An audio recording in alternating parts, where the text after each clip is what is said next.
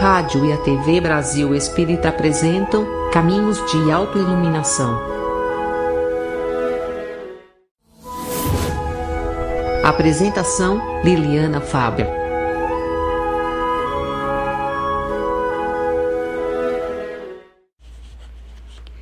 A captura dos macacos. A história é muito antiga, mas não menos curiosa. Algumas tribos africanas utilizam um engenhoso método para capturar macacos. Como estes são muito espertos e vivem saltando nos galhos mais altos das árvores, os nativos desenvolveram o seguinte sistema. Primeiro, pegam uma cumbuca de boca estreita. Em seguida, amarram-na a um tronco de uma árvore frequentada por macacos. Afastam-se e esperam. Após isso, um macaco curioso desce. Enfia a mão, apanha a fruta, mas como a boca do recipiente é muito estreita, ele não consegue retirar a banana. Surge um dilema. Se largar a banana, sua mão sai e ele pode ir embora livremente. Caso contrário, continua preso na armadilha.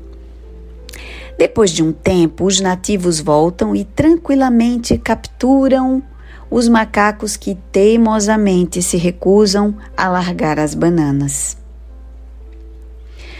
O final é meio trágico, pois os macacos são capturados para servirem de alimento. Você deve estar achando inacreditável o grau de estupidez dos macacos, não é?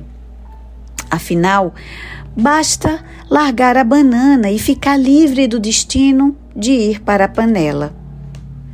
Fácil demais.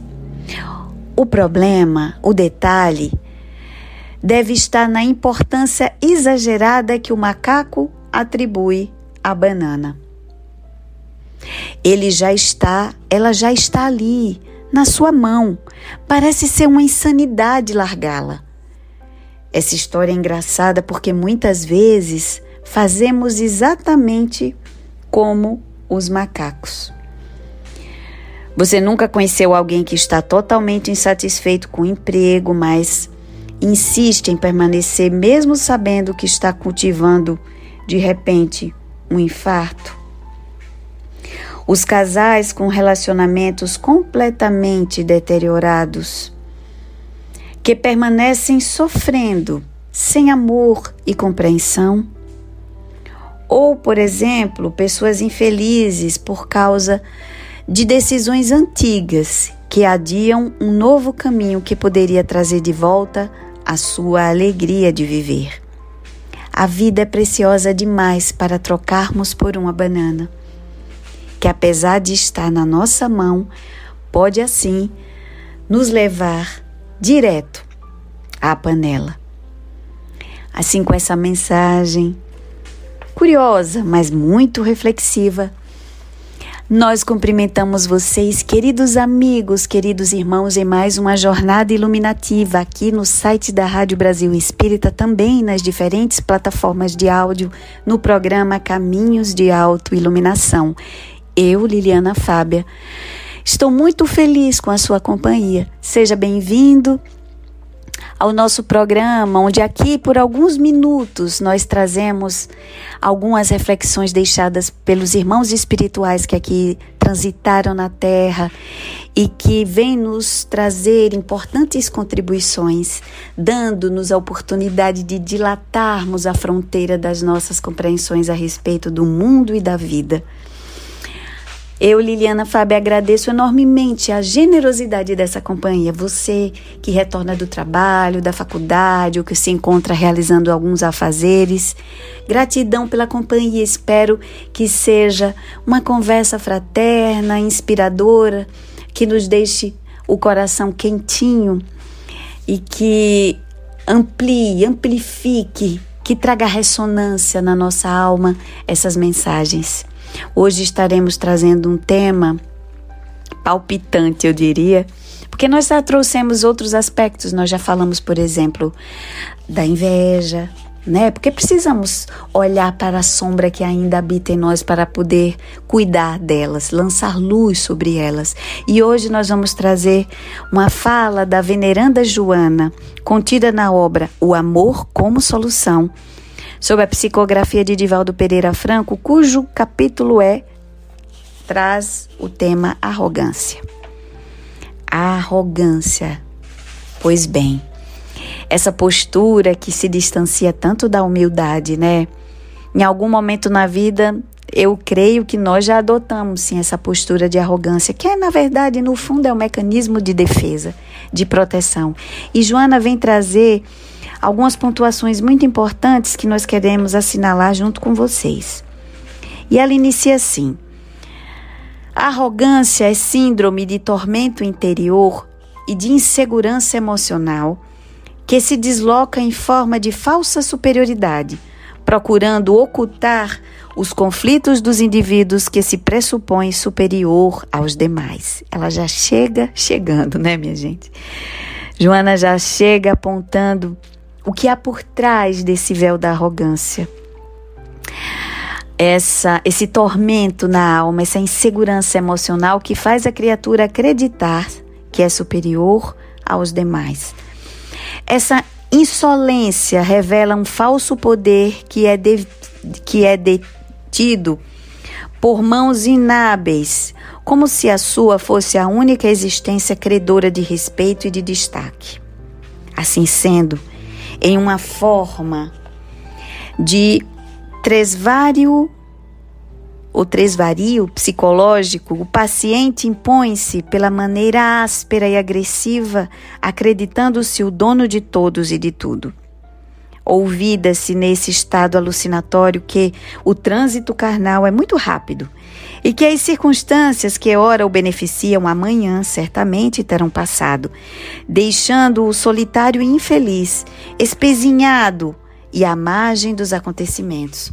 Aqui Joana faz uma pontuação tão importante, porque tudo, toda experiência que nós amealhamos na terra, ela é transitória. Seja na opulência, ou seja na miséria, seja na felicidade ou na dor, tudo é transitório. E nesse trechinho ela vem nos lembrar que a nossa própria experiência de vida na terra, esse nosso trânsito carnal, ele passa muito rápido. E a criatura que se mantém presa à arrogância, no seu desenlace e na mudança do seu status quo, vai sofrer profundamente e vai se deparar com esse estado de solidão e infelicidade. Quando da constatação de que tudo aquilo que plantou foi colhido através da experiência do abandono e da solidão, porque ninguém tolera conviver muito tempo ao lado de alguém muito arrogante. Todo ele é um conjunto de aparências frágeis que se modelam conforme o caráter de maneira a não ser penetrado por aqueles que o circundam e se nutrem da sua prosápia. São detestados aqueles que soberbos nunca se fazem amados. Os seus apaniguados desfrutam de sua convivência, beneficiando-se com as migalhas de poder que lhes são atiradas ou as fartas ou com as fartas messes conseguidas através de sorte da bajulação. Aqui fala daqueles que circundam os arrogantes. Porque todo arrogante consegue ter seus súditos, né? Aqueles que pegam a sombra da arrogância e que às vezes em em postura de menos monta, mas não menos é, desconfortável é, também acabam respingando nas pessoas essa postura infeliz. Cercam-se de outras personalidades doentias que, na falta de valores éticos e culturais, morais e sociais para sobressair-se no contexto por onde deambulam, utilizam-se do medo a fim de autorrealizar-se. É geralmente aquela postura hostil, opressora, que o arrogante adota para manter-se ou ter a sensação de controle sobre aqueles a quem atira o seu veneno soez.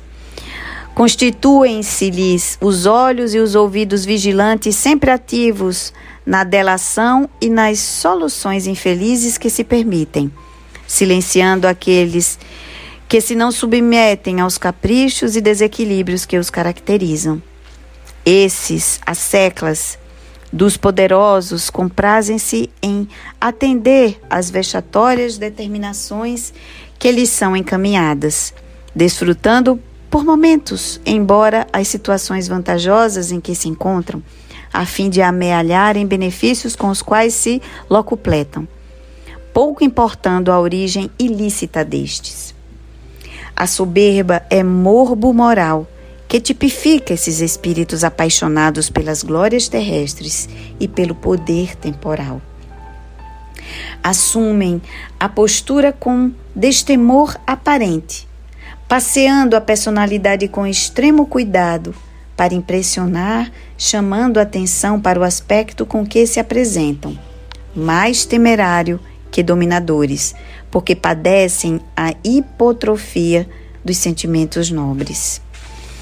Porque a pessoa fica presa numa toxicidade que lhe cega. Então, o arrogante, ele acaba preso na sua própria armadilha. E isso acaba asfixiando os sentimentos nobres, porque fica só voltado para atender seus próprios desejos e aqueles geralmente voltados para manter-se nessa postura de pseudo-superioridade. Pululam em toda parte, tornando-se dignos de comiseração, porquanto, acometidos de qualquer sofrimento, desmontam os equipamentos da aparência e tremem de medo ante a realidade que os possa, que os passa a consumir ameaçadoramente. Aí é quando eles demonstram a sua vulnerabilidade, porque ninguém consegue manter-se assim todo o tempo, porque haverão sempre de, de cruzar com variáveis com as quais ele não consegue dominar, ou ela não consegue dominar. Então a criatura acaba de alguma forma, em algum momento, caindo na própria armadilha e aí entrando em contato com a sua própria vulnerabilidade. Por isso, diz Joana de Ângeles, não fogem de si mesmos nem dos acontecimentos que a todos alcançam, demonstrando a fragilidade do barro carnal que reveste o ser real. Desde os chefes bárbaros a imperadores desalmados, os comandantes de grupos humanos e indivíduos, há indivíduos solitários, os cientistas e artistas, há religiosos fanáticos e mesquinhos, a sociedade terrestre tem nos anotado no seu transcurso inexorável. Todos passaram deixando sinais de decadência que os acometeu antes da morte. Isto quando não foram desapiados das situações grandiosas a que se guindaram invariavelmente através do crime, do suborno e dos recursos deploráveis. Às vezes são aquilo que a gente testemunha de muitas posturas arrogantes, criaturas é, soberbas que perderam a sua autoridade através de escândalos e de aprisionamentos da sua própria vaidade. Faraós e conquistadores do mundo que passaram pelo planeta ameaçando e destruindo vidas, todos sucumbiram ao inevitável fenômeno da morte. Alguns malsinados depois e consumidos pelo tempo. Aqueles que nem foram lembrados foram apagados, viraram, viraram poeiras no tempo. Consideremos Pilatos e Jesus no pretório. Um no fastígio da mentira e o outro na aflitiva situação de vítima. O arrogante examina-o, procurando descobrir onde estão a sua força e o seu poder, sem conseguir encontrar os elementos externos que o faziam incomum. Acostumado às aparências, às coisas vãs, não tinha como compreender o homem simples e combalido que estava diante dele, na sua dependência. Ignorava, no entanto, que era exatamente essa fraqueza que o tornara imbatível, essa submissão às circunstâncias que dele fez o vencedor. Atordoado, nos lembra Joana, não conseguiu compreender a coragem e a resignação que lhe exornavam o caráter, ou seja, o caráter do mestre. Não lhe estava submisso, apenas deixava-se conduzir pelos acontecimentos que lhe confirmavam a autenticidade de Messias prometido ao povo igualmente soberbo. Na imensa nas imensas pugnas entre os seus discípulos e os dominadores do Império Romano, ressurgiu a mesma grandeza quando os magotes de prisioneiros aparentemente derrotados enfrentaram as feras, a crucificação, a fogueira, o exílio, as exulcerações e castigos mais perversos sob o olhar vigilante dos poderosos de um momento. Para os olhos daqueles supostos arrogantes, todos eram vítimas derrotadas mas que viraram depois ícones, heróis, e que sobreviveram ao longo do tempo como almas fortes e humildes, dóceis e puras de coração. Ali estavam os fortes, nas indumentárias da fraqueza, e os tímidos e covardes nas roupagens da força enganosa. Todos passaram pela esteira do tempo, constatando-se depois que verdadeiramente os que lhe foram vítimas demonstraram a incomparável resistência ao mal, enquanto aqueles que pensaram em esmagá-los sucumbiram ao peso da própria vulnerabilidade. Posteriormente, a arrogância dos dominadores da fé religiosa, na Inquisição e nas Cruzadas, demonstrou que eram portadores de lastimáveis distonias emocionais, conflitos sexuais, tormentos comportamentais. Quanto maior a crueldade com que agiam, mais fracos permaneciam no autoconceito que se faziam, nos lembra Joana. Odiavam a coragem dos perseguidos, que não se dobravam diante de ameaças, de suplícios, da morte. Pelo contrário, mais confiantes e tranquilos permaneciam, demonstrando a fé no futuro e na imortalidade de que se faziam testemunhas. A arrogância dos infelicitadores torna-os temidos, fáceis de ser vencidos, buscando que, se não os receiam, nem os homenageiem com os louros que gostam de ostentar. Assim diz Joana, o arrogante sofre cegueira da alma que o aturde. O túmulo aguarda-os, conforme acontece com todos os seres, porque a morte vem arrebatar todos. A dor e a morte iguala a todos nós. Então, para que tanta arrogância? Sabendo-nos que qualquer cargo, qualquer status que venhamos a ter neste mundo é passageiro. O nosso maior legado é aquilo que a gente leva, mas também aquilo que a gente deixa implantado no corações alheios. Que possamos deixar então os bons legados, as boas memórias, aquilo que é imaterial e aquilo que nos acompanha do lado de lá, em vibrações amorosas que vão atenuar a saudade da partida ou os desconfortos de termos deixado um mundo aprisionado na matéria ainda. Porque lá do lado de lá, todos os sentimentos que nos tocam e que nos chegam por meio da gratidão, do amor, da saudade querida pela nossa ausência material, é que vai servir de lenitivo para as dores da nossa alma. A vida que triunfa da morte de Joana, porém, despertá-los-á para dolorosas e profundas reflexões quando forem recambiados de volta ao hórrido torvelinho das reencarnações purificadoras. Faze-te simples e puro de coração, de Joana. Abraça a humildade, penetra-te da certeza da fragilidade que te é peculiar adquirindo forças no amor e na fraternidade que deves espalhar por onde transites. Aquele que encontrou Jesus aprendeu com ele que somente existe força na ação do bem, inestancável, tornando-se fraco com os frágeis e vitalizado com o que se dedicam ao dever. Não temas, portanto, os arrogantes, os poderosos do mundo, os vencedores de um dia, que passarão deixando pegadas de dor e de sombra após o trânsito carnal. De todos eles, compadecendo-te, porque não fugirão a consciência pessoal nem a cósmica. Desta consciência não haveremos de fugir jamais, porque esse é o nosso maior tribunal. O inferno não está fora. O inferno e o céu habitam dentro de nós. Quando Cristo já nos anunciava que o reino de Deus estaria dentro de nós, é esse estado de quietude da alma, da certeza de que nós fizemos o melhor. De que quando aqui estivemos, nós tentamos trabalhar em nós o sentimento de humildade para aprender sempre com as lições que a vida vem a nos oferecer, apesar dos dardos lançados contra nós, apesar das incompreensões, dos julgamentos impiedosos.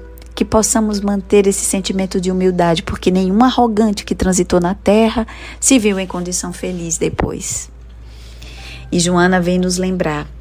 Ainda nesse sentido, contribuindo ainda mais com as reflexões da nossa querida veneranda Joana, nós vamos encontrar no livro Cirurgia Moral do espírito Lancelin sob a psicografia do médium João Nunes Maia, uma mensagem também muito oportuna e reflexiva que traz como título Ser Sóbrio.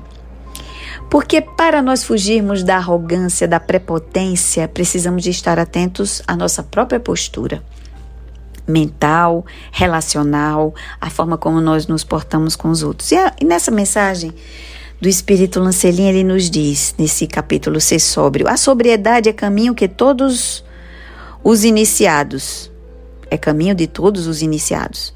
É uma arte de viver, mas viver bem consigo mesmo e certamente em paz com todas as criaturas. Ser cometido, comedido em tudo o que fazes, para que teus passos sejam glorificados. Os extremos são sempre ambientes perigosos em todas as circunstâncias. Ao escutares alguém que te endereça uma frase que de que por vezes não gostas, lembra-te da moderação na resposta. Se o silêncio não for a melhor atitude. Vê como respondes para que não crie embaraços para os próprios pés. E quando for necessário falar a alguém, mesmo que seja com energia, nada diga sem pensar primeiro o que vais falar. As palavras enérgicas podem ser temperadas de modo a não ferir, mas somente despertar o companheiro para o seu dever. Ser sóbrio nas atitudes, para que o orgulho e a vaidade não interfiram quando falares com pessoas com quem não afines bastante. Quando lidas com alguém que amas, tudo coopera para que a educação, a disciplina e o bom senso se infiltrem nas tuas conversações. E, para tanto, o prazer de agradar é outro ponto favorável no aprimoramento da tua conduta. No entanto, é razoável prevenir o coração para tratares bem, igualmente, o teu inimigo. Porquanto amar quem te ama nada acrescenta de virtude na pauta da tua vida. É fácil, né? Amar aquele que amamos, amar quem nos faz bem. O grande desafio é amar aquele a quem nos deseja mal, aquele que nos fere, que é ingrato, que é injusto. E aí segue o Espírito Lancelin, são apenas trocas de boas maneiras quando amamos a quem nos ama. E nada nos acrescenta de sacrifício, nem faz a nossa alma se elevar, porque é uma retribuição daquilo que já recebemos. Procura viver dentro da simplicidade, pois ela marca a tua conduta de espírito sério, que deseja fazer da tua vida uma linha reta, onde seja aproveitado o exemplo do equilíbrio. O homem comedido alcança mais depressa a tranquilidade e garante nos lábios um sorriso permanente como o prêmio de lutador. Se já lutaste muito, pensando em vitórias efêmeras, se ainda não encontraste o que procuras há muito tempo nos campos do mundo, não esmoreças. Existe, por excelência, uma luta maior e de melhor proveito.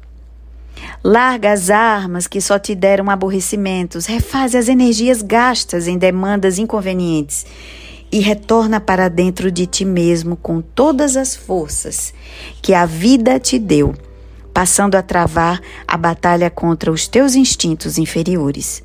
Tu és o comandante de ti mesmo. Luta para a aquisição da harmonia no reino do teu coração. Que Deus te ajudará nessa investida e Jesus te mostrará o que deves fazer para alçar a bandeira da vitória no centro da tua consciência.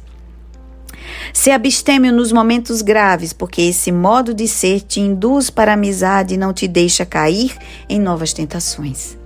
Alimenta a fraternidade com todos os teus companheiros, sem esquecer os menos agraciados pela sorte física e moral, por serem todas as criaturas filhas de Deus, com os mesmos direitos e deveres na vida. E, de certa forma, precisamos de todos para conseguir o que não temos qualidade de gerar.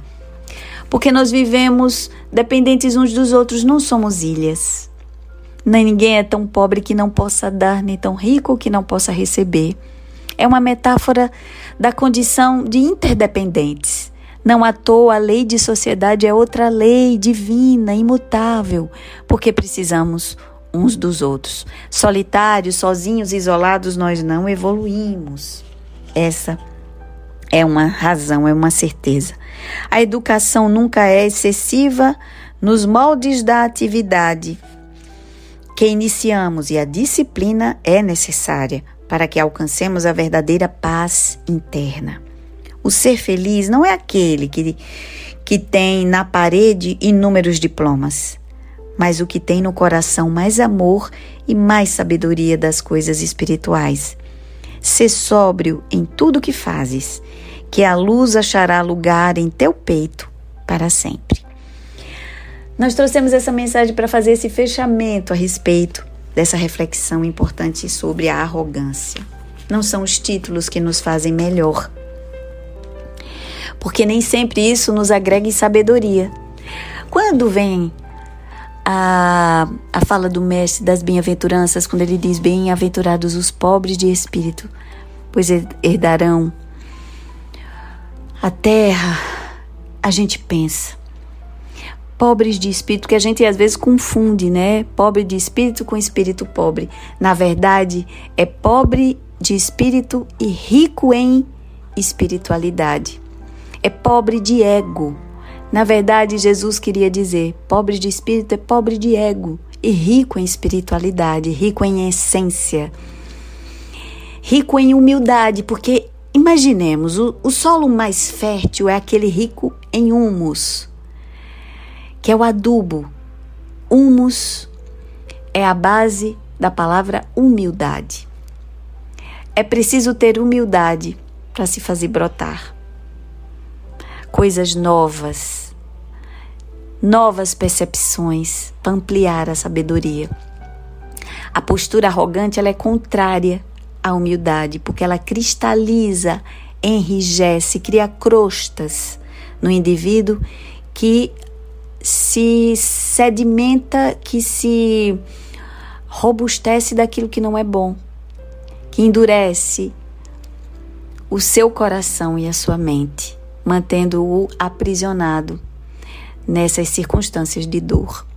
Então, que possamos refletir profundamente nessas mensagens para fugirmos das armadilhas da arrogância.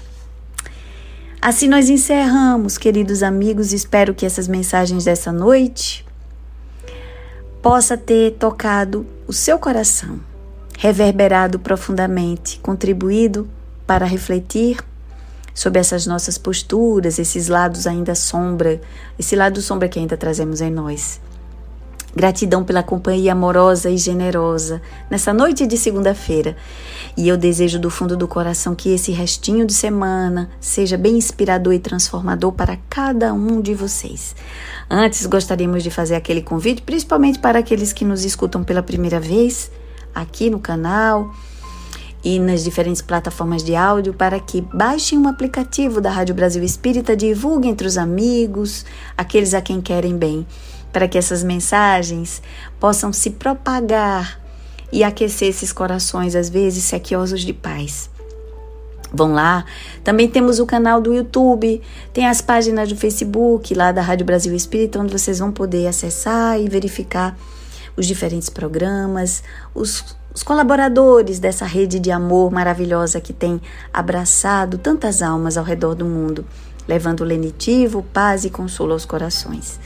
Façam isso, é uma grande é, generosidade da nossa parte, né? Divulgar o Evangelho em mundos, em mundo tão desafiador, tá bom? Agradeço sempre essa companhia amorosa, desejo que tenha uma noite restauradora e que todos possam, nesse começo de semana, estar cercados e acompanhados da presença do Mestre Jesus, que na fala da veneranda Joana de Ângeles, mesmo nunca convidado, Jesus sai da nossa companhia. Paz, luz e bem a todos vocês. Beijo no coração e até a próxima semana, se Deus quiser. Tchau, tchau.